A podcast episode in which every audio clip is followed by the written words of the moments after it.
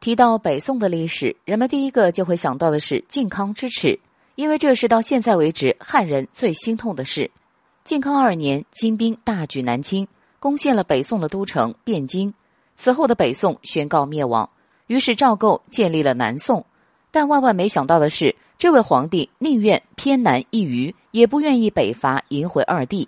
这究竟是什么原因呢？有的人说，可能是因为宋高宗害怕迎回二帝之后自己会失去皇位。现在也有很多史学界的人普遍认为，不愿意北伐迎回二帝的真正原因是赵构担心自己的皇位会失去正统性。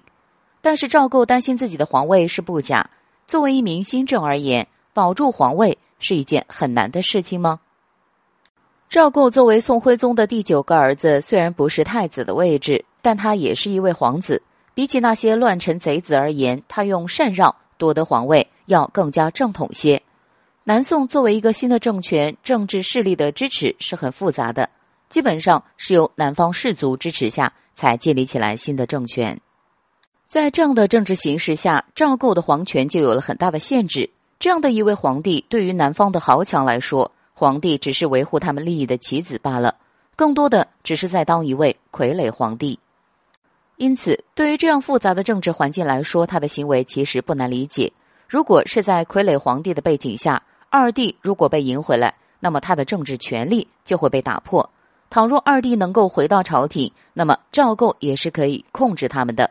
但是如果二帝到了一些强势的军阀或者豪强的手里，那这件事情就会非常严重了。